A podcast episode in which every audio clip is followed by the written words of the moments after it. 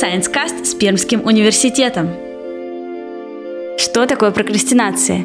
Есть ли способ перестать откладывать дела, связано ли это с перфекционизмом и как с ней бороться? Об этом сегодня нам расскажет ассистент кафедры общей клинической психологии Наталья Руднова. Наталья, здравствуйте. Доброе утро. Мы сегодня хотим поговорить на такую тему, как прокрастинация, и о том, что это вообще такое и как давно появился этот термин. Вот давайте с этого начнем. Термин на самом деле Вообще слово появилось достаточно давно, оно происходит от латинского про вперед в завтрашний, да, а крастинус, вот крастинус как раз завтрашний. И историки находят надписи относительно прокрастинации чуть ли не на древнеегипетских каких-то фресках, стенах и так далее. Но в психологический обиход термин пришел к нам достаточно недавно, то есть в 80-х годах прошлого года. И, честно говоря, он начался с курьеза. Говорят о том, что этот термин впервые употребил Пол э, Ригенбах в своей книге, но дело в том, что эта книга так не была опубликована. То есть такого прокрастинация в психологии началась с прокрастинации, то есть книга о прокрастинации, которая не была написана. Почему вот он только сейчас начал а, так активно находиться в какой-то массовой культуре, только вот недавно о нем услышали? За рубежом, на самом деле, исследуется достаточно давно, то есть с 60-х годов даже, там, 60-е, 80-е, в силу знаю, переводов, да, доходит до нас чуть позже. Ну и плюс я думаю, что име, э, имеет значение, скорее всего, наш темп жизни, в котором мы живем. То есть мы ускоряемся, мы ускоряемся, и некоторые вещи мы не успеваем делать, некоторые вещи мы не хотим делать, да, ну, то есть задач у нас намного больше, чем, например, у наших бабушек и дедушек, про бабушек и про дедушек, и в связи с этим, я думаю, этот феномен так выстрелил в психологии в частности. Что вот такое вообще прокрастинация для тех, кто не совсем понимает, что это такое? Опять же, определений достаточно много, и к единому, как обычно, сложно прийти. Поэтому в нашем исследовании прокрастинации мы понимаем а, личностную черту, то есть это устойчивая диспозиция, это готовность действовать определенным образом, именно склонность откладывать дела на более поздний срок. Угу. То есть есть ли различия между прокрастинацией и ленью? Потому что звучит примерно одинаково. Да, согласна. На первый взгляд вроде бы лентяй ничего не делает, и прокрастинатор ничего не делает. Но дело в том, что между ними есть пропасть в различии, и она заключается в эмоциональном отношении. Лентяй, как правило, ему все равно, делает он это дело или не делает. Это в лучшем случае, а в худшем он искренне радуется своему безделью, потому что он там могу полежать на диване, там, полистать ленту ВКонтакте и так далее. А прокрастинатор, он слово страдает, наверное, не очень всегда подходит, да, но он испытывает негативные переживания. То есть это вина, это стыд, это вот самобичевание такое, да, за то, что я должен и не делаю. Главное отличие в этом эмоциональном фоне. Поэтому, если вы считаете, что если вы чувствуете вину и стыд, то вы прокрастинатор скорее, чем лентяй. Ну и как бороться с этой прокрастинацией? Есть ли какие-то действенные способы, как взять себя в руки? Это же не так уж и просто. Да, на самом деле в популярной литературе, посвященной прокрастинации, очень много вот таких вредных, я бы сказала, советов, типа того, возьмите себя в руки, настроитесь, соберитесь. Это, правда, не работает. Работает техника маленьких шагов. Да, то есть кушать лягушку на завтрак да, и разделить слона на части. Это да, это работает. Плюс надо понимать причины этой прокрастинации, потому что есть внутренняя причина, есть внешняя причина. Давайте к внешним причинам. О них, наверное, быстрее бы просто рассказать. Внешняя причина – это те условия, те, та ситуация, то дело, которое вы откладываете. Вы можете откладывать дело, потому что вам его навязали. Вы не хотите его делать, а вот начальник, преподаватель, кто-то над вами родитель, э, партнер по общению, он заставляет вас это делать, и вы в качестве протеста отказываетесь, откладываете, хотя понимаете, что вроде бы надо. Сама задача может быть скучная, само дело может быть скучное, вы его откладываете, потому что ну, не хочется ну, там, этим заниматься, потому что это неинтересно. Есть внутренняя причина прокрастинации, и это личностные особенности, причем это могут быть личностные особенности, это могут быть индивидуальные. В смысле индивидуальный возраст, пол, хронотип, например, да. Если говорить про личностные особенности, то по данным нашего исследования чаще всего прокрастинируют люди, у которых низкая добросовестность, низкая саморегуляция и высокий перфекционизм.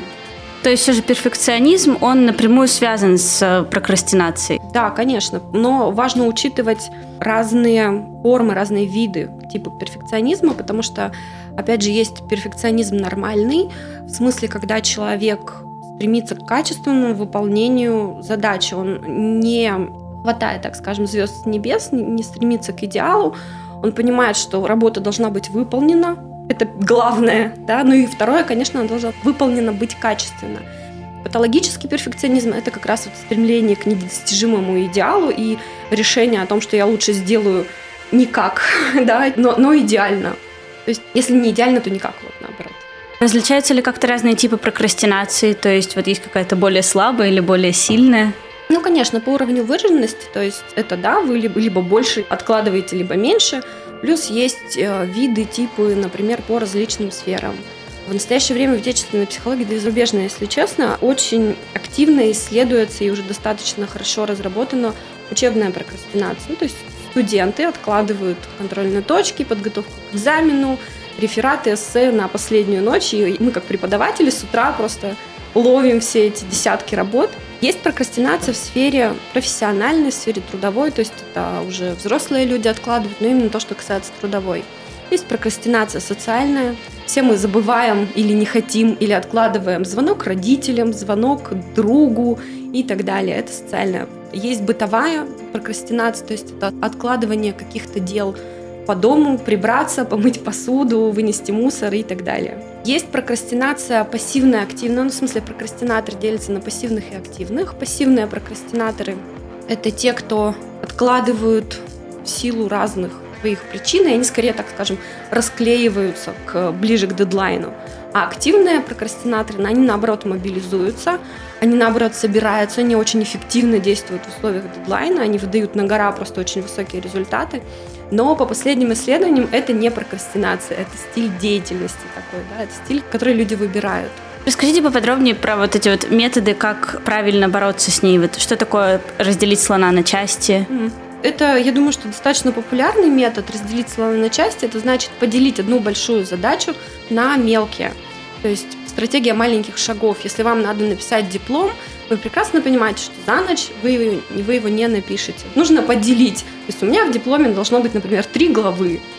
У нас учебный год только начинается, и начать можно, например, с того, что к концу декабря вы напишете теоретическую часть, да, все в рубке радостно смеются и улыбаются. А, например, к февралю, к марту вы проведете исследование, к апрелю вы его э, опишете, и, например, в мае вы напишете выводы, а там июнь, конец мая, начало июня вы займете оформлением диплома. Да, ну и так далее, по маленьким задачам далее можно разбивать. А съесть лягушку, это значит сделать вот это самое неприятное дело прямо с утра. Вы просыпаетесь, понимаете, что вам нужно сделать, например, звонок кому-то. И не откладывая в долгий ящик, вы это делаете. Есть еще такая теория, на самом деле не знаю, насколько она на практике проверяется, но если вы что-то не сделали в течение 24 часов, есть вероятность того, что вы это не сделаете. Поэтому, ну вот, ешь, ешьте лягушек с утра. Да, действительно.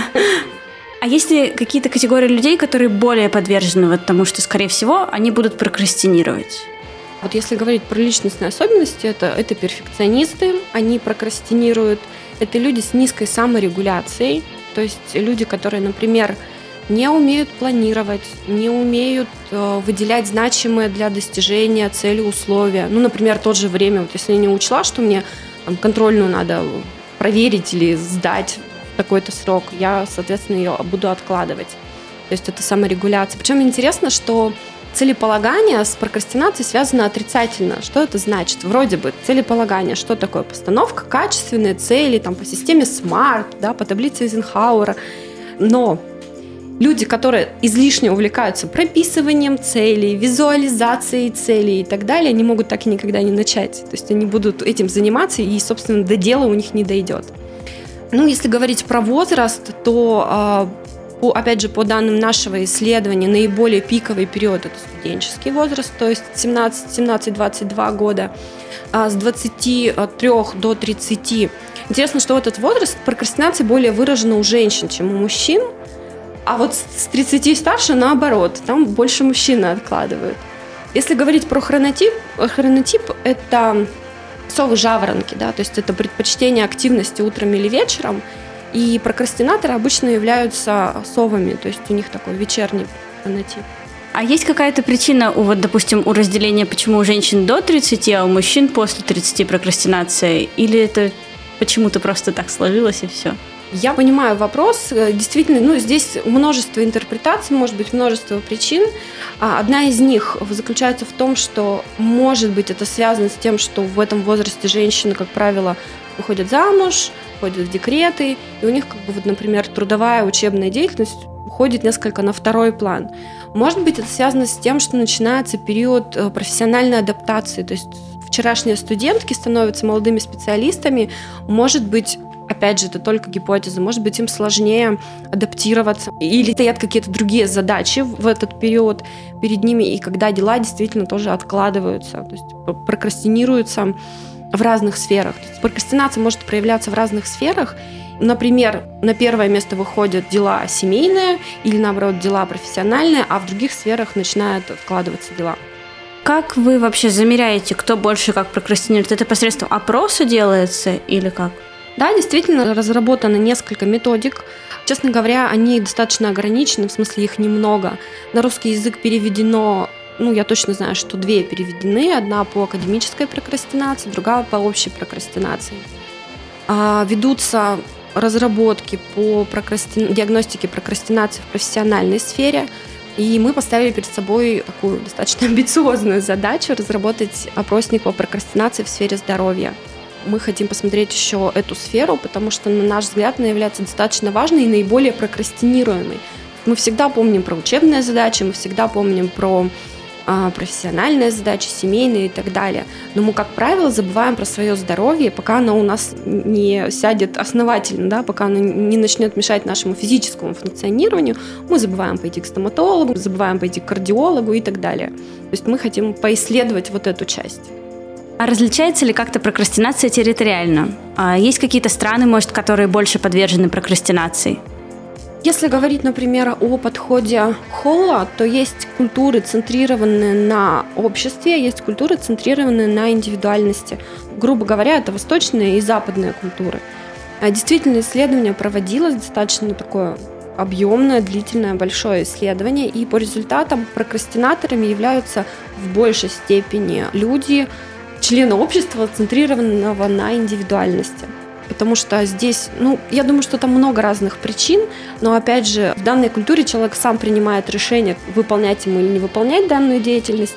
А в восточных культурах, я думаю, это мое мнение, э, что там скорее общество регулирует эти, эти вещи, и, может быть, в силу более жестких традиций, ну, если говорить про Японию, люди меньше откладывают. Спасибо большое. Да, пожалуйста, было очень приятно. С вами был Science Cast с Пермским университетом. Хорошего дня и помните, что вместо вас слона никто не разделит.